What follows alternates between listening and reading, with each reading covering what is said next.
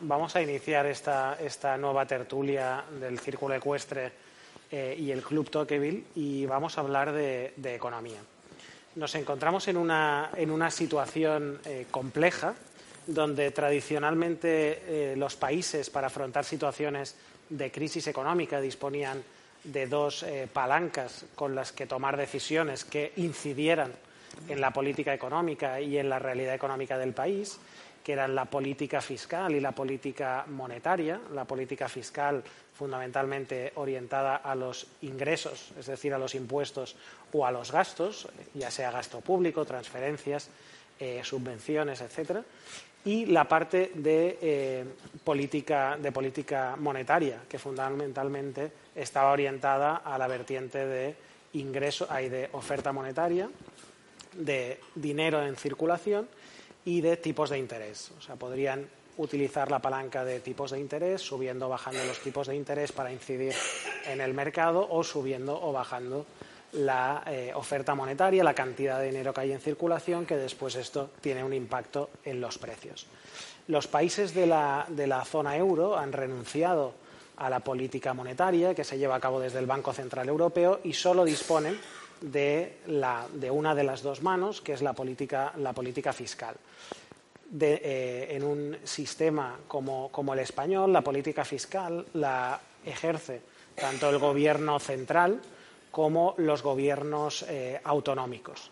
Y hoy veremos, eh, también de la mano de, nuestro ponente, José Andrés, que ahora presentaré, cómo la política fiscal de las diferentes comunidades autónomas puede incidir en la realidad económica de esas comunidades y del conjunto del país. Para hablar de esto, eh, contamos hoy con José Andrés Rozas, que es catedrático de Derecho Financiero y Tributario, fue vocal del Consejo de Defensa del Contribuyente, fue vicerrector de la Universidad eh, Abat Oliva CEU y eh, unas cosas que quizás son más personales, pero creemos que debemos eh, tener en cuenta para calibrar la calidad del ponente es que es socio del Club Tocqueville y eh, no solo eso, sino también que fue el, profesor más eh, votado en la Facultad de Derecho en las, últimas, en las últimas elecciones entre los propios profesores y después que es uno de los profesores más queridos de la Facultad de Derecho precisamente por adaptarse también a la situación del COVID, eh, hacer clases extra para que los alumnos no perdieran eh, o, tratar de mitigar la pérdida de conocimiento de los alumnos debido a la, pandemia y a las clases online, con lo cual, eh, además de ser una persona muy, muy capaz para poder hablar del tema, también es una gran persona y por eso también contamos con él hoy aquí con nosotros. Así que muchísimas gracias, José Andrés, por, haber aceptado nuestra invitación. Gracias a ti, Albert. He, descubierto cosas sobre mí mismo que no, que no conocía, o sea que con esta presentación te la agradezco mucho. Evidentemente, si estoy aquí es por ser miembro del Club Tocqueville, no por otra razón. Pero bueno, agradezco también al, Círculo Ecuestre eh, la invitación, este sitio, tan, lugar tan emblemático en la sociedad catalana. Eh, el tema que me habéis propuesto que, sobre el que evolucione es sobre la competencia fiscal entre las comunidades autónomas, algo eh, verdaderamente de, mm, muy candente de actualidad y, eh, sobre el que hay un debate intenso. para centrar la, cuestión, yo creo que es importante entender el origen del, y en qué punto estamos hacia dónde podríamos tender y el origen del sistema de financiación de las comunidades autónomas y por qué eh, se ha producido, o tratar de entender por qué se ha producido esta extraña situación de cesión prácticamente total de, competencias en materia de imposición patrimonial, que es un sistema bastante extravagante que está dando lugar a estos problemas, a estas disfunciones considerables. Entonces, eh, lo primero que hay que entender, aunque es bien conocido, pero yo, creo que es importante eh, incidir en ello, eh, para hacerse la idea de la, dimensión del gasto público, como si fueran las medidas de eh, un modelo, pues la cosa está en 20, 30, 38, 12. O sea, el 20% del gasto público lo gestiona la Administración General del Estado, el 30% la Seguridad Social, esto es relativamente poco conocido, pero el 30% de la seguridad social, el 38% en grandes cifras, o sea que si, yo fuera economista no lo diría así porque me matizaríais que en realidad es un 36%, pero en grandes cifras. Y el 12% eh, las haciendas locales. Esto evidencia que tenemos un sistema clarísimo de federalismo fiscal en el que la, gestión del gasto público está completamente desconcentrada en las comunidades autónomas en el ámbito administrativo eh, y político, lo cual tiene lógica. Ahora, también eso ha sido un proceso que ríete tú de la transición, porque mm, veníamos de cero y en unos años pues se ha producido una desconcentración brutal, importante y que además debería de ser más densa a mi parecer, con el modelo que tenemos de organización, eh, del modelo eh, de organización social y de organización estructural de los poderes públicos. ¿Eso cómo se hizo en la práctica? Pues se hizo en dos grandes movimientos. La primera parte, como era natural, como se partía de cero, pues fue todo un modelo de transferencias del Estado que se iba haciendo a medida que se iba produciendo la transferencia administrativa, poco a poco con un, con un pecado de origen que se ha mantenido. Hay un libro muy bueno de hace muchos años, Las claves de la financiación autonómica, de José Víctor Sevilla, eh, que era un gran economista, no sé si vivirá, supongo que sí, pero un gran economista hermano de José Sevilla. Ese libro es buenísimo porque y es absolutamente de actualidad, aunque es del año 2000. Lo explica perfectamente. Con una gran disfunción que siempre aquí hay algún antiguo alumno mío, sabe que yo insisto mucho en el tema de los territorios forales. Te distorsiona todo los territorios forales. Con el territorio común, le llaman, pues, se hizo a base de, transferencias, vamos a hacer tipo, porque yo tiendo a ser verborreico, los alumnos también lo saben, con lo cual prefiero ponerme el reloj en la mesa. Aquí no hay riesgo de que me lo roben como me lo robaron en un aula de la Facultad de Derecho. Eh, o al menos eso quiero pensar. Eh, bueno, pues durante la primera fase, como no había estructura de haciendas autonómicas, lógicamente, pues todo eran transferencias. Y entonces se ideó el famoso tema de la cesta de impuestos. Hay una cosa muy singular, de hecho, Cataluña es el origen de todo el sistema. Una, cosa muy singular en esta, historia de la llamada corresponsabilidad fiscal y es que todo el sistema se, diseña en la Universidad de Barcelona, en el departamento hermano de Hacienda Pública de la Facultad de Económicas, liderado por eh, Antoni Castells y todo su equipo, que ha seguido trabajando en esta línea, son quienes diseñan el, sistema famoso de la cesión de impuestos, de la cesta y de las. Y que tenemos un sistema, podría haber sido de otro modo, pero tenemos un sistema compartido, muy, muy imbricado, en el que hay una enorme participación y una enorme distribución de distintas competencias. Eh, hay otros modelos de federalismo fiscal que no tienen nada que ver con él, adoptan otros. Para decirlo de una vez, a mí no me parece mal el modelo y creo que, que ha funcionado razonablemente, pero tiene unas pequeñas disfunciones con las que no se había contado, probablemente no se había contado, y qué es lo que, lo que lo ha desestabilizado sustancialmente. Y luego lo que verdaderamente lo, lo, desestabiliza es la situación política. O sea, técnicamente el modelo sería muy corregible y muy perfectible con pocos ajustes y de hecho las distintas comisiones que han ido trabajando sobre este tema del último llamado Comité de Personas Expertas, pues más o menos han venido todas a decir lo mismo, las que, para el sistema de financiación de las comunidades autónomas, la Comisión Lagares, eh, la que acaba de publicar hace escasamente un año el, último eh, gran estudio sobre esta cuestión. Prácticamente todas dicen lo mismo. Eh, con sus matices, porque claro, hay que, hay que guardar las formas o hay que decir, pero, pero prácticamente todas dicen lo mismo y sería bastante sencillo los ajustes. El problema es que políticamente no hay forma de, de hincarle el diente. Ese modelo de transferencias transita hacia el modelo de cesión de competencias definitivamente en el año 2001. Yo creo que esto también es importante subrayarlo en Cataluña, porque en el 2001 creo que gobernaba un señor que se llamaba José María Aznar, y que gobernaba con mayoría absoluta, si no me equivoco, ¿no? La mayor desconcentración financiera que se ha hecho nunca. Puyol dijo que era lo más importante que había ocurrido en Cataluña en 300 años.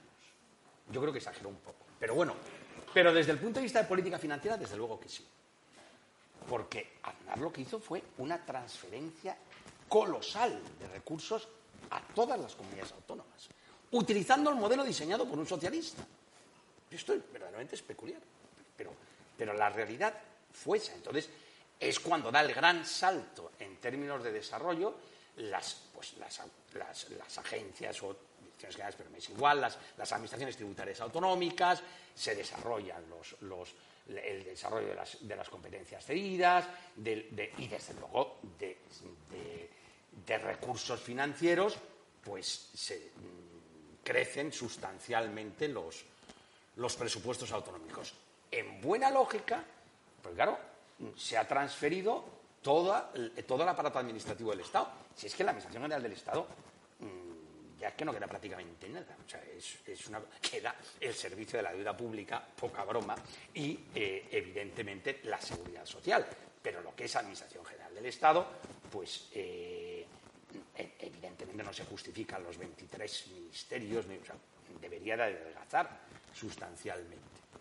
está todo transferido, cualquier competencia que uno piense está en manos de las comunidades autónomas. Entonces, lógicamente, el sistema financiero tiene que obedecer a ese modelo. Y por eso surge la famosa palabra de la corresponsabilidad fiscal. Pues oiga, mm, no queremos autonomía, pues autonomía y autonomía política y autonomía financiera, pero ojo, a ejercerla. Y por lo tanto, que cada comunidad autónoma decida qué volumen de gasto público tiene, qué, nivel de ingresos, que, pues, que decida de acuerdo con el modelo competencial que tiene y yo pongo a su disposición nada menos que el 50% del IRPF, el 50% del IVA, el 58% de los impuestos especiales, el 100% de algunos impuestos especiales. Y luego entonces viene la disfunción, que es y transmisiones patrimoniales, actos jurídicos documentados, patrimonio y sucesiones para las comunidades autónomas. 100% y ahí se apaña. En teoría de la Hacienda es claro que eso no tiene un pase. Es una cosa absurda, no tiene ningún sentido, en teoría de la Hacienda. Y de hecho, en otros países donde se ha hecho, eh, ha afectado sustancialmente al sostenimiento de esos impuestos, como está ocurriendo ahora. Porque este tipo de impuestos, si, tiene algún, si tienen algún sentido, y yo creo que lo tienen, ¿eh? luego distinguiré en la segunda parte patrimonio y sucesiones, son dos cosas distintas, lo tienen. Pero desde luego eh, es redistributivo. Y la función redistributiva, desde donde se hace, es desde los niveles más centralizados. Esto está clarísimo, porque si, si la descentralizas, produces lo que se ha generado, la competencia fiscal. Y entonces la competencia fiscal es tremendamente perniciosa, sobre todo en unos impuestos como los patrimoniales, que tienen una carga simbólica más que considerable. Y la gente lo sufre mucho desde el punto de vista de psicología tributaria porque en la práctica, pero desde el punto de vista de psicología tributaria, causan un, y, hay un, se produce un debate muy intenso. Entonces es muy pernicioso y muy negativo descentralizarlo. Entonces, ¿y por qué lo hicieron? ¿Y por qué se desprenden de estos impuestos? Yo estoy absolutamente convencido, hay una razón, eh, puede parecer asombrosa, pero estoy convencido que tiene mucho que ver, mucho que ver. Al final la política fiscal quien la marca es eh, la agencia tributaria. No nos engañemos. O sea, los políticos hacen más o menos, pero los políticos le tienen un enorme respeto a la agencia tributaria, a los inspectores. Porque en realidad tienen la sensación de que dependen de ellos. Y por lo tanto, no, no, esto es lo que digan los inspectores. Eh, es, muy claro que la política fiscal, eh, el, peso relativo que tiene el mundo de la inspección, a través de un órgano que está en el Ministerio de Hacienda, no propiamente la agencia, que se llama la Dirección General de Tributos, que en el argot llamamos el prelegislador, porque lo que se hace allí, como decía Ferreiro las cobichuelas de Alcalá 5, pues lo que se hace allí luego realmente pasa al Parlamento y en el Parlamento ya sabemos que 3, 2 y ya está. Y si no lo meten en una, también como controla la ley de presupuestos, pues en una adicional, en, la, y esto es muy, es muy claro cómo tiene esa fuerza. Entonces, En el Ministerio de Hacienda, eh, eh, Galdós decía que para entender eh, España hay que entender la estructura de los cuerpos de la Administración. Y parece una afirmación un tanto curiosa, pero es que es verdad. Entonces, los inspectores de Hacienda tienen información, tienen formación básicamente de economistas. Su punto fuerte, todo el mundo lo sabe, es el origen de la contabilidad en España, los intendentes y profesores mercantiles de servicio de Hacienda Pública. Entonces, a ellos lo que les gusta es el impuesto de sociedades. Y esto les apasiona y, además lo están toqueteando continuamente y les divierte una enormidad y el impuesto de sociedades. Y de hecho, históricamente, estos impuestos patrimoniales, que mm, el impuesto de sucesiones era un impuesto que tradicionalmente lo gestionaron entre los registradores y los abogados del Estado. Gente que para los inspectores de Hacienda, pues, pues bueno, o sea, en fin, estos son impuestos jurídicos que yo qué sé, qué rollo. Entonces, cuando les dicen algo hay que darles a las comunidades autónomas, saltaron diciendo, esto. Nos lo quitamos de en medio, es una cosa que nunca nos ha gustado, que siempre nos ha incomodado, particularmente el impuesto de sucesiones, que venía el impuesto de derechos reales, el fideicomiso, la sustitución brutal, unas cosas rarísimas. Entonces, mira, esto se lo damos a las comunidades autónomas, ahí tienen su juguetito, que se entretengan y, adelante. Nos quitamos una historia de encima ese es un origen clarísimo de por qué se desprenden, o sea, por qué estos impuestos que no se prestan técnicamente a la, cesión se ceden. Y además las competencias normativas. Hay una explicación más, eh, ¿cómo decirlo?, eh, políticamente arriesgada, que yo en, una tertulia, recuerdo, con las, las Ketty, se lo pregunté, dijo, pues se lo voy a preguntar. Vuelve a salir este mismo señor, que es el que eh, promueve esto. Y es, en Canadá y en Australia, cuando se hizo esta operación, terminaron desapareciendo el impuesto de sucesiones. ¿Esto lo sabía el señor Aznar? Es decir, lo hizo a propósito, él es liberal, como es bien sabido, lo hizo a propósito para generar la competencia fiscal a la baja y por lo tanto deteriorar el impuesto? No lo sé. Pero podría ser una explicación podría ser una explicación. El hecho cierto es que, desde luego, lo que no se calculó, tampoco se lo he preguntado a él, pero lo que yo creo que no calculó Castells cuando diseñaron el, sistema, es que habría comunidades autónomas que lo utilizarían para bajar los impuestos. Y yo creo que esto sí que, digamos, en la mentalidad de, una persona que viene del mundo de, de, Castells, no se concibe que alguien que tiene la competencia para subir un impuesto lo baje. Entonces yo creo que eso no lo esperaba, de verdad. ¿eh? Probablemente no lo esperaba. Y por eso no se tomó la precaución de, hombre, que se pueda bajar, pero con unos ciertos límites. No se tomó esa precaución. Y eso es lo que está produciendo, claro, las disfunciones que se están produciendo en la actualidad, que son reales. O sea, que, esto no, no. Ahora, de ahí hablar de dumping fiscal, hombre, no. No porque en realidad no nos engañemos. Es decir, creo que la cifra que se maneja es de 6.000 personas que han podido, como se dice en teoría de la Hacienda Pública, votar con los pies. A ver, y en términos de cifras de, presupuesto autonómico, estos impuestos son imperceptibles. Es que los tienes que buscar en la contabilidad para encontrar la cifra de recaudación. Evidentemente, microeconómicamente sí tiene un efecto potente, porque evidentemente al que le toca, pues sí que sabe, lo que me pesa a mí este impuesto. Pero en términos macroeconómicos, esto es un chiste, que, no, tiene ninguna, no tiene ninguna trascendencia estos, estos impuestos. Lo que tiene trascendencia, pues es eso, las pensiones, la seguridad social, el gasto sanitario y en ingresos el IVA y el IRPF. Y dejémonos de, gaitas. Entonces, desde el punto de vista macroeconómico, es donde puedes actuar y donde puedes hacer política, política fiscal. Claro, se habla menos, eh, mm, yo me estoy centrando en, los impuestos patrimoniales. Eh, ¿Eso por qué se hace? Porque hay una enorme demanda, desde, sobre todo desde Cataluña, de niveles competenciales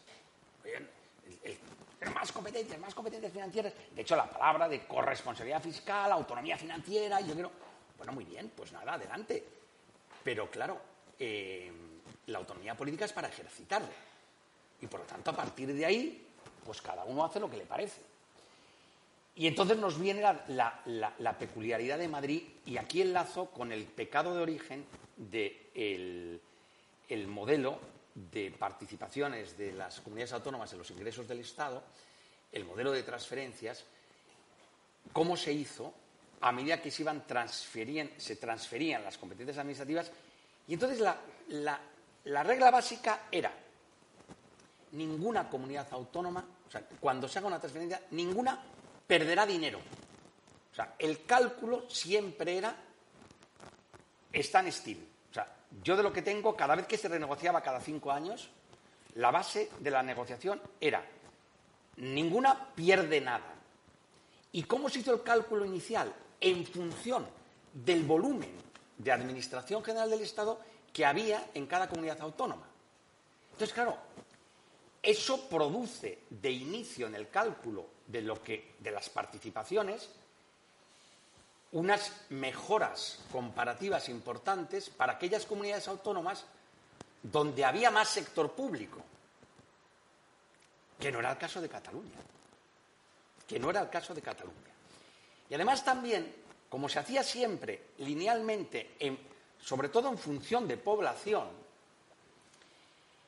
eso producía una disfunción enorme respecto de otras variables que no se han tenido suficientemente en cuenta y que facilitan la rentabilidad financiera en servicios ingresos de aquellas comunidades autónomas que son más pequeñas. Y yo siempre lo suelo explicar con un ejemplo, pero creo que es muy elemental, porque además siempre se hace bandera de eh, el gasto público del que dispone cada comunidad autónoma por habitante. Eso no tiene ninguna importancia. No tiene ninguna importancia, porque lo importante es qué nivel de servicios públicos fundamentales puede proveer esa comunidad autónoma con esos recursos. Y lo explico de una manera muy sencilla. Es decir, la comunidad autónoma de Madrid, de la que yo, por cierto, provengo, es pequeñísima. Está todo en un pañuelo. Y además tiene unas comunicaciones bastante razonables y además la población está tremendamente concentrada en la corona metropolitana. Con lo cual, proveer servicio sanitario en la Comunidad Autónoma de Madrid es muy barato. Es muy barato. Muy barato. En cambio, en Galicia, pues a ver quién es el guapo que da servicio sanitario eh, por, las aldeas y con la población envejecida y tal, pues es mucho más caro. Entonces, para ofertar el mismo nivel de servicios fundamentales, la comunidad autónoma gallega necesitaría mucho más recursos por habitante que Madrid. Con lo cual esa cifra es muy absurda, es muy absurda. Y eso es lo que le permite eh, eh, a Madrid pues, poder hacer una política fiscal más agresiva sin, eh, que, sin sacrificar nivel de recursos, nivel de servicios públicos. Porque tiene un problema de, disfunción de origen del, modo como se desarrolló y cómo se calculó el, el modelo. ¿no? Y eso se ha ido arrastrando, o sea, que se fue arrastrando hasta el 2001 y luego ya llegamos al 2009. Y en el 2009 se acabó el mundo. O sea, en el 2009, pues, que además en el 2009 lo poco que se hizo fue ajustar algunas cositas del modelo del 2001, fundamentalmente para dar satisfacción a algunos, algunas reclamaciones de Cataluña. Pero poco más, y por eso Valencia quedó muy perjudicada. Pero poco más. Y desde el 2009 estamos en el 2022, ¿no?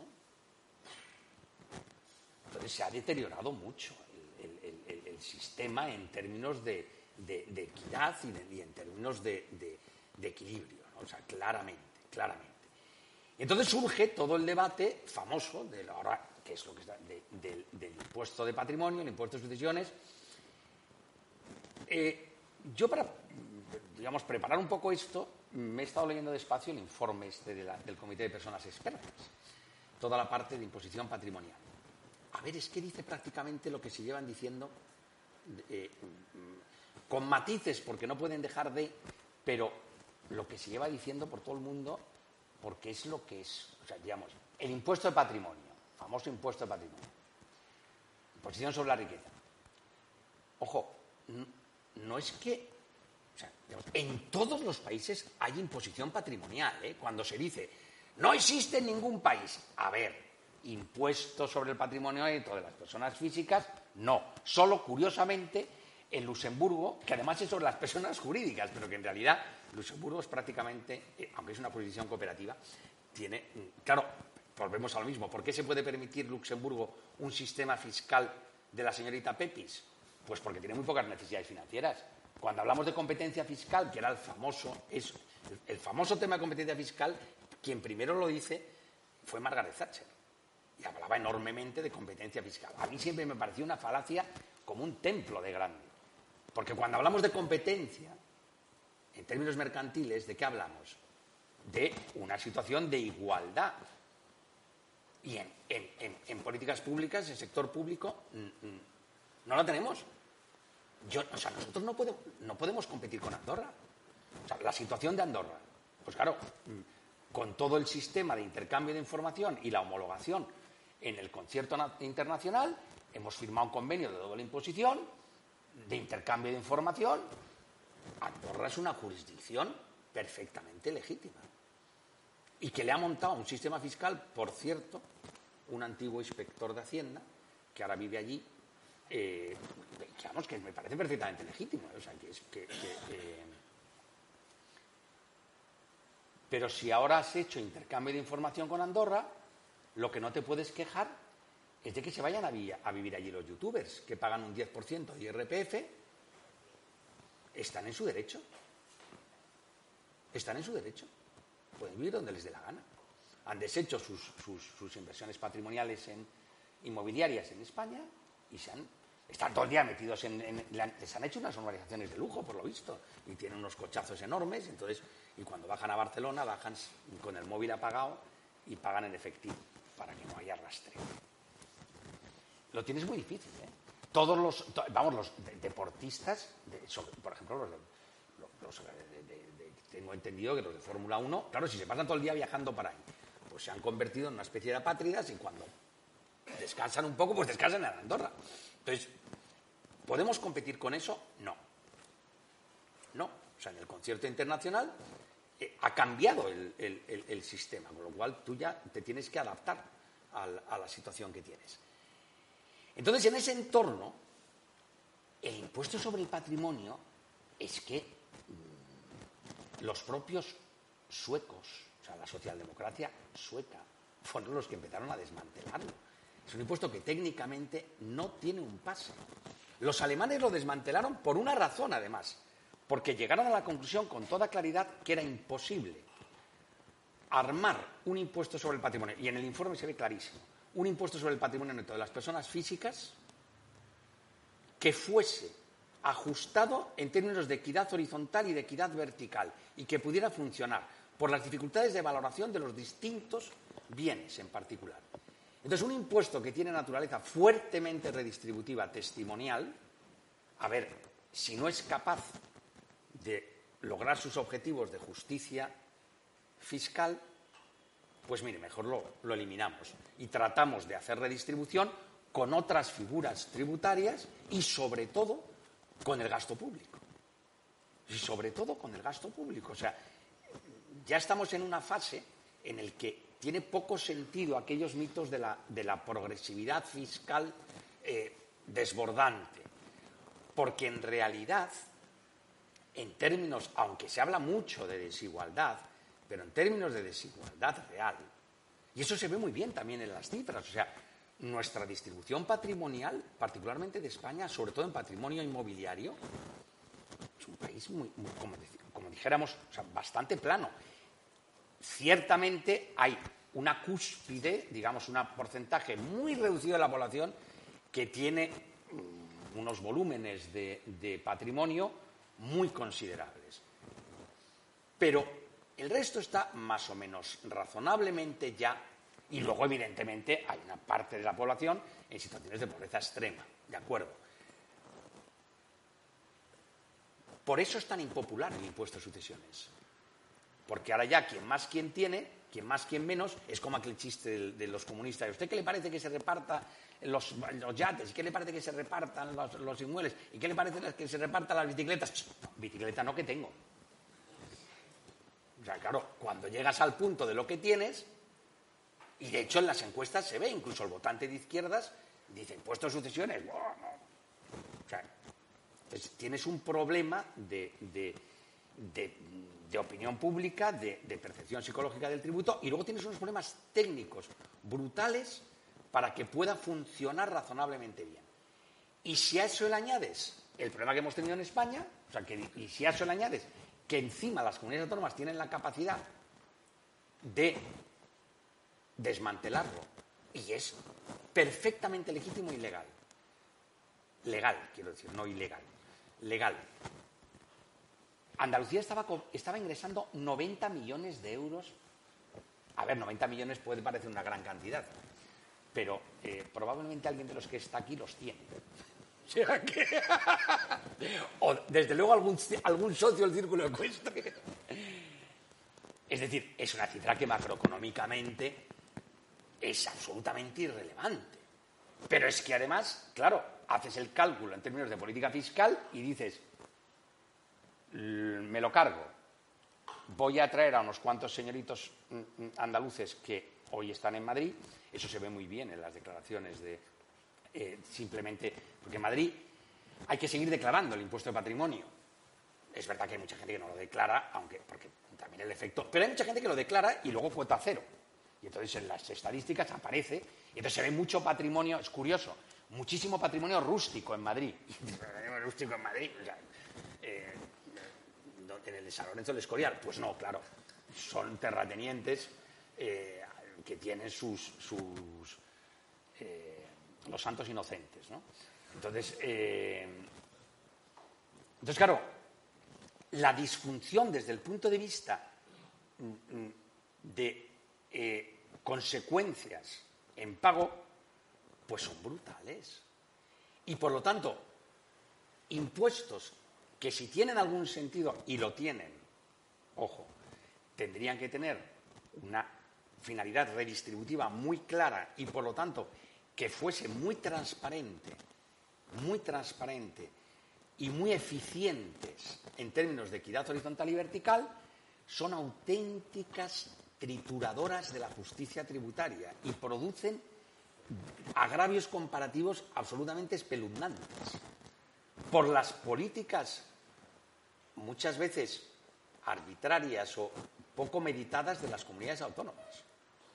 Y hay ejemplos clarísimos y que al final tiene que venir pues el Tribunal de Justicia de la Unión Europea o el Tribunal Supremo a irlos remediando cosas verdaderamente bárbaras que dices, ¿cómo es posible yo creo que la única vez que el Tribunal Constitucional ha puesto por escrito de algo que es injusto, utilizando la palabra injusto, no vulneración de la capacidad económica, no, no, esto es injusto, fue precisamente con la normativa valenciana del impuesto de sucesiones que limitaba la aplicación de la bonificación del, 100 del 99%, pero bueno, para el caso patatas, de la cuota a los herederos que fuesen residentes en Valencia. Entonces, claro, eran, tres hermanos, tres eran tres, dos residentes en Valencia y uno el pobre en Murcia. Y resulta que, se encontraron con que el de Murcia tenía que pagar 200.000 euros y sus hermanos 2.000. Pero ya, esto es insoportable. Es una cosa que, claro, hasta el Tribunal Constitucional tiene que decir, esto es injusto. Entonces, pero, pero pasaron 20 años, ¿eh? Pasaron 20 años de aplicación demencial, de una norma absolutamente demencial.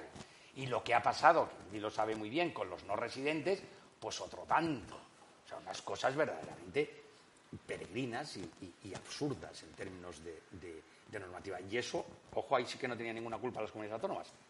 Era el, poder estatal, el, legislador estatal, la agencia tributaria, digamos las cosas con toda claridad, eh, la que se empeñaba en aplicar una cosa que no tenía ni pies ni cabeza. Entonces, a partir de ahí, desde el punto de vista de futuro, eh, cosas que se podrían hacer, a mi parecer, a mi entender, a corto plazo, con muy poco, digamos, con muy poco esfuerzo, simplemente un poco de acuerdo en técnica eh, normativa y que tendría mm, y que además tendría un efecto sustancialmente positivo. Porque además también, claro, ojo, que aquí un, tema, cuando hablamos de competencia fiscal, eh, nos tenemos que mover en una perspectiva. La, actual catedrática de Derecho Tributario en Oxford, que es una israelita muy brillante, Shili Dagan, tiene un, libro buenísimo sobre los problemas de competencia fiscal y coordinación en, el ámbito de fiscalidad internacional, pero que es perfectamente aplicable a nuestro entorno, digamos, cuando planteamos cuestiones intraterritoriales, de, derecho, de lo que se llamaba derecho interregional. Y utiliza la palabra interdependencia. Y utiliza la teoría de juegos, que los economistas conocéis muy bien, aplicada a la política fiscal. Esto se ha visto muy bien ahora con el impuesto, por ejemplo, sobre servicios digitales especiales. Y es que el mundo se ha hecho muy pequeño, la globalización es lo que es, la digitalización es fortísima y la posibilidad de votar con los pies, digamos, de transferirse, ya no es solo una cuestión que afecta a las personas jurídicas, también a las personas físicas. Y entonces tú no puedes tomar decisiones en política fiscal como si vivieras en el siglo XIX con una muralla y no.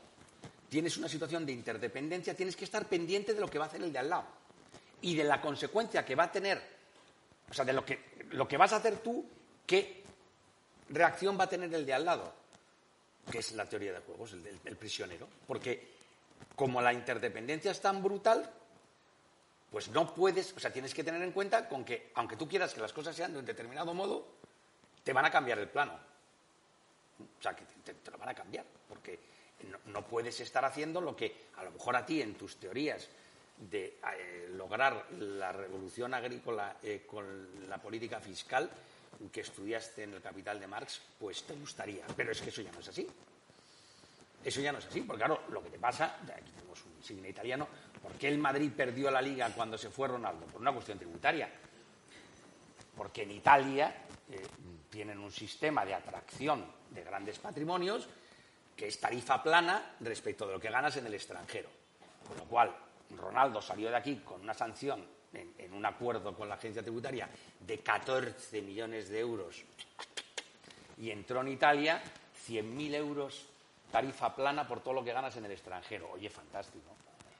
Eso ni, eh, pero es que eso en Portugal lo mismo, en Grecia lo mismo. Claro, entonces eh, tienes pues, todos los alemanes jubilándose en Portugal cuando podrían hacerlo maravillosamente en Málaga. Que eso es lo que se plantea el señor Moreno. Pues oiga, yo deflacto la tarifa, quito patrimonio y consigo porque una cosa que no se piensa mucho es que para redistribuir hay que producir.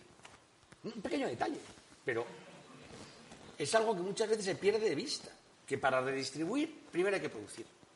Y entonces, en la medida en que, que es la historia de Irlanda en términos de fiscalidad internacional. Claro, Irlanda, cuando la crisis, a lo que se negó por completo es a que el señor Sarkozy le subiese el impuesto a sociedades, porque no, no, eso no, me va a tocar cualquier otra cosa, pero la política fiscal no. Porque yo estoy viviendo de qué? De ser el puente, porque hablo inglés, ventaja que tienen, y además tienen euro, ser el puente de las multinacionales norteamericanas para canalizar las inversiones en Europa. Entonces les cobro poquito y lo que me generan de negocio, que son de, toda la vida lo han entendido los holandeses. Y por eso el centro de la política fiscal es Holanda, en ese sentido. Entonces, claro, no puedes seguir haciendo estas cosas extrañas, manteniendo este impuesto extravagante, una cosa que todo el mundo le pasma, que es Busca otras fórmulas para hacer tributar a la riqueza. Acabo de mencionar Holanda. En Holanda el patrimonio de las personas físicas tributa. Ah, pero tiene un impuesto patrimonio. No, pero en el impuesto sobre la renta hay que declararlo, hay unos coeficientes y entonces el que tiene mucho patrimonio paga un poquito más, pero discretamente, suavemente me mata con su canción y no produce altercados internacionales ni, ni, ni físicamente, digamos, ni visualmente es tan agresivo es tan agresivo. Entonces hay modos de hacer política redistributiva. Depende de si estamos hablando de los inmuebles o estamos hablando de, activos financieros. O, por ejemplo, y, digamos, y depende de qué. En, Italia, curiosamente, en cambio, los inmuebles que tienes en el extranjero sí pagas un impuesto adicional. ¿Por qué? Porque no estás pagando el impuesto local en Italia. claro, también, por ejemplo, en Estados Unidos, el impuesto. ¿En Estados Unidos no hay impuesto sobre el patrimonio? Hombre, en el impuesto sobre el patrimonio de las personas físicas, sobre el patrimonio global de las personas físicas, no. Pero hay un impuesto sobre la propiedad inmobiliaria que quita el IPO. También, ¿por qué? Porque va a los ayuntamientos y los ayuntamientos son los que sostienen el sistema de enseñanza local y tiene otras disfunciones, pero quiero decir, la riqueza en todos los países se sujeta a gravamen, la titularidad, pero con fórmulas técnicas mucho más operativas. Y aquí, en cambio, tenemos una técnica nefasta, porque es un impuesto extravagante, lleno de disfunciones. A ver, en los inmuebles genera una, una, eh, unos agravios comparativos descomunales, porque tiene una regla de valoración que es el mayor de tres valores. Pero oiga, que estamos hablando de la titularidad del inmueble, mi mismo piso en función de circunstancias absolutamente extravagantes, un señor lo paga una barbaridad, el otro no paga nada. Entonces, además, pero claro, el problema es, ¿aplico valor catastral? Pues entonces tienes la disfunción con los valores mobiliarios, porque en cambio los valores mobiliarios sí se valoran al, valor de cotización. Ese es el problema, es muy difícil armar un buen impuesto sobre el patrimonio y por eso al final todos los países dicen, mire, lo hago de otro modo, vamos a sucesiones, lo hago con sucesiones, sucesiones sí que es un impuesto absolutamente estandarizado prácticamente todos los países existe, y aquí existe desde la vigésima hereditatis de Augusto y ha cambiado relativamente poco. O sea que en 1867 el impuesto de derechos reales, en 1967 se transforma en transmisiones patrimoniales con general sucesiones y en 1987 el impuesto que tenemos ahora. Y tiene una línea bastante. Yo hice la tesis sobre una parte del impuesto de sucesiones y básicamente era lo que venía del impuesto de derechos reales. Pero con una complejidad técnica que no se comparece a la realidad actual. Yo creo que lo que habría que hacer con el impuesto de sucesiones es, mm, es muy sintomático también lo que decía antes, se lo trasladan a las comunidades autónomas y ya el Estado sí que se ha desentendido de ese impuesto completamente. La Dirección General de Tributos había un señor que era el que se ocupaba de eso, que ya se ha jubilado y ahora ya no sé quién le echa el ojo. Pero el reglamento está lleno de artículos mm, completamente desfasados, que no tienen nada que ver con la ley, que mencionan normas derogadas. Y dices, oiga, ¿no podrían cuidarme un poquito el reglamento para dejarlo limpio y, Pues no, porque es que les importa un pleno. O sea, digamos, ya bastante trabajo tienen con impuestos sociales o en transacciones financieras y entonces de esto no se ocupan. O sea, no le prestan atención. En cambio, las comunidades autónomas, claro, como es un juguetito, le prestan demasiada atención. Y están todo el día toqueteándolo y metiéndole cositas y de, de cosas que cada vez lo hacen más vamos, lo hacen más extravagante y sobre todo las disfunciones que producen en términos efectivamente de competencia fiscal muy cercana son brutales y eso el público, digamos, el ciudadano lo percibe, porque se, percibe como un agravio brutal, porque además es un impuesto que se cobra en un momento muy malo, que se está muerto alguien. Desde el punto de vista de capacidad económica está lleno de sentido. ¿eh? Pero, hijo, pues un impuesto que fuese más simple, lo que dicen las, comisiones de, expertos, con unos mínimos, pero ojo, también con unos máximos. Es decir, en ningún país existe esto del patrimonio preexistente que te puede llevar la cuota al 81%.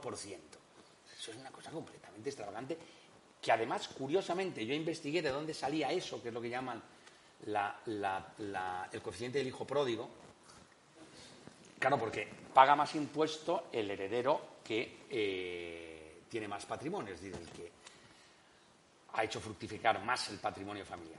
Y por eso lo llaman. El que lo inventó, un, maestro de la hacienda pública, eh, César Alviñata, García Quintana. Pero es curioso, y eso es pura psicología financiera. Lo concibió como, como un coeficiente reductor es decir, hagamos pagar menos impuesto al que menos capacidad económica tiene. Pero esto lo cogió un socialista, Ramallo, y lo convirtió en un coeficiente multiplicador. Hagamos pagar más impuesto al que más patrimonio tiene.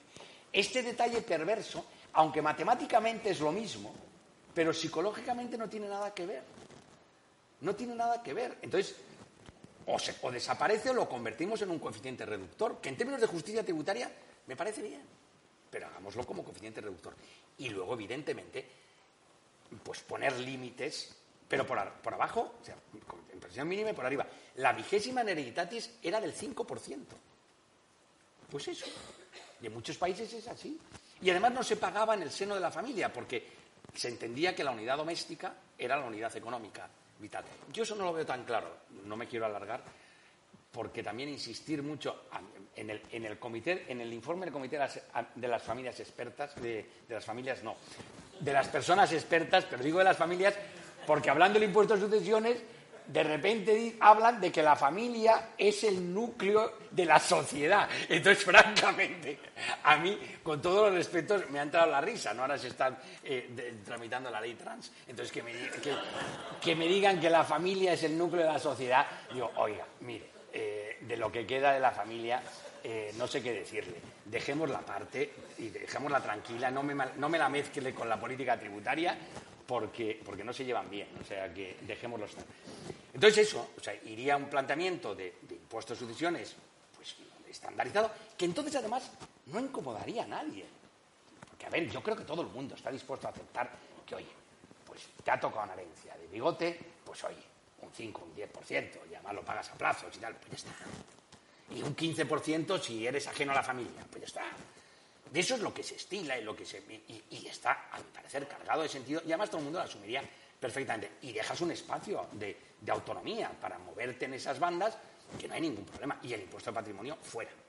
el impuesto de patrimonio fuera. Ahora, ¿cuál es el problema? El problema, como José María sabe muy bien, es político. Es decir, que, que eso requeriría, además eso, digamos, para que el sistema... eso sería, pues, un ajuste, bueno, pues para ir tirando para que verdaderamente el sistema de financiación de las comunidades autónomas eh, se transformase en lo que debería de ser en un Estado como el que tenemos, de estructura federal, eso requeriría, a mi parecer, una reforma constitucional, que el Senado asumiese unas funciones de, Cámara Territorial y que, por ejemplo, una idea que me parece. Porque respecto de los sistemas forales, en la práctica tampoco hay tanta diferencia entre el sistema de cestas impuestos y el sistema foral, salvo en un tema, claro, crucial, que es eh, la administración.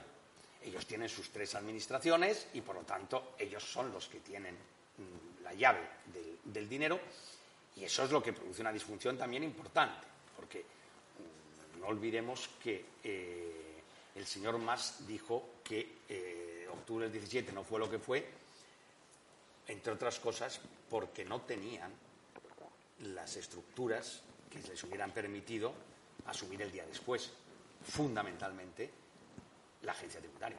Entonces, claro, eso es muy delicado. Pero eso tendría, desde el punto de vista de desconcentración del poder administrativo y político, si tú conviertes al presidente de la agencia tributaria, en lugar de ser el, chico de los recaudos del ministro de Hacienda, lo conviertes en como el gobernador del Banco de España, ojo, lo nombra el Senado con un mandato de ocho años, y tiene un nivel de independencia, eso es otra cosa. Y el delegado especial de la Agencia Tributaria en Cataluña, a, partir de una terna que propone el presidente de la agencia, lo nombra el Parlamento de Cataluña. Ah, has conseguido un nivel de desconcentración política, pero sin soltar la gestión integral. Pero eso ya, esos son sueños oníricos y eso es, vamos, es política onírica y es cosas que podrían llegar a pasar y, evidentemente, para equilibrar el sistema de, financiación desde el punto de vista territorial, exigiría un incremento sustancial del cupo y de la aportación, solo del cupo y de la aportación. Porque, ojo, y termino con esto,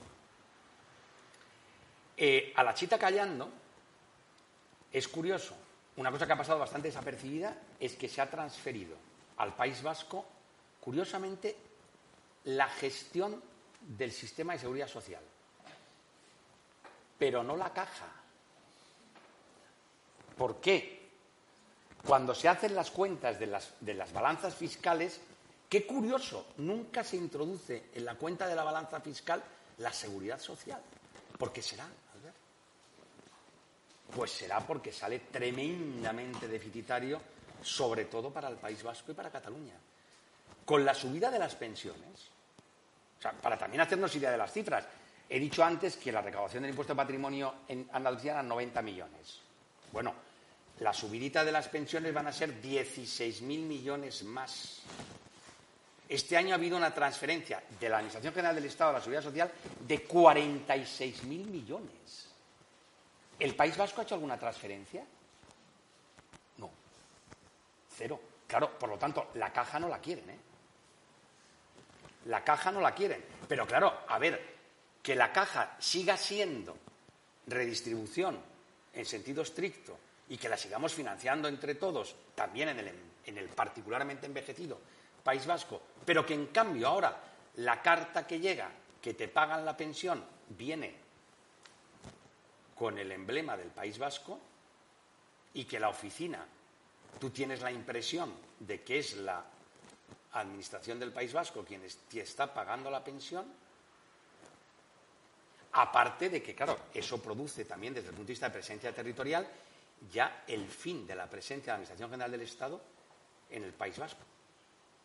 Ya lo único que queda, si decimos que correos es Administración General del Estado, ya lo único que quedan son las oficinas de correos y los guardias civiles en las fronteras, porque el ejército también ha desaparecido ya. Había un cartel, un último cuartel, creo, en San Sebastián, que también ha desaparecido. Claro, el País Vasco sí que está en condiciones en un momento determinado ya de dar el paso. Además tiene la caja. Bueno, he hablado más de lo que debiera.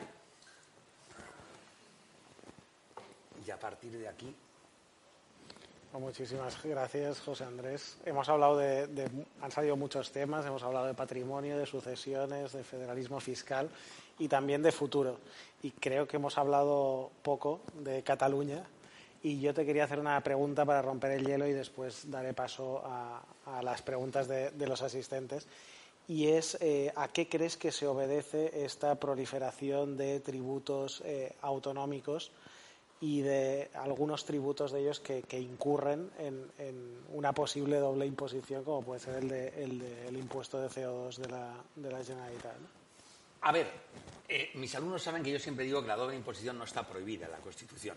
Hay constituciones que la prohíben, en la nuestra no. No está prohibida. Es más, hay dobles y triples imposiciones y no pasa nada. O sea que no, no, no es un problema de inconstitucionalidad.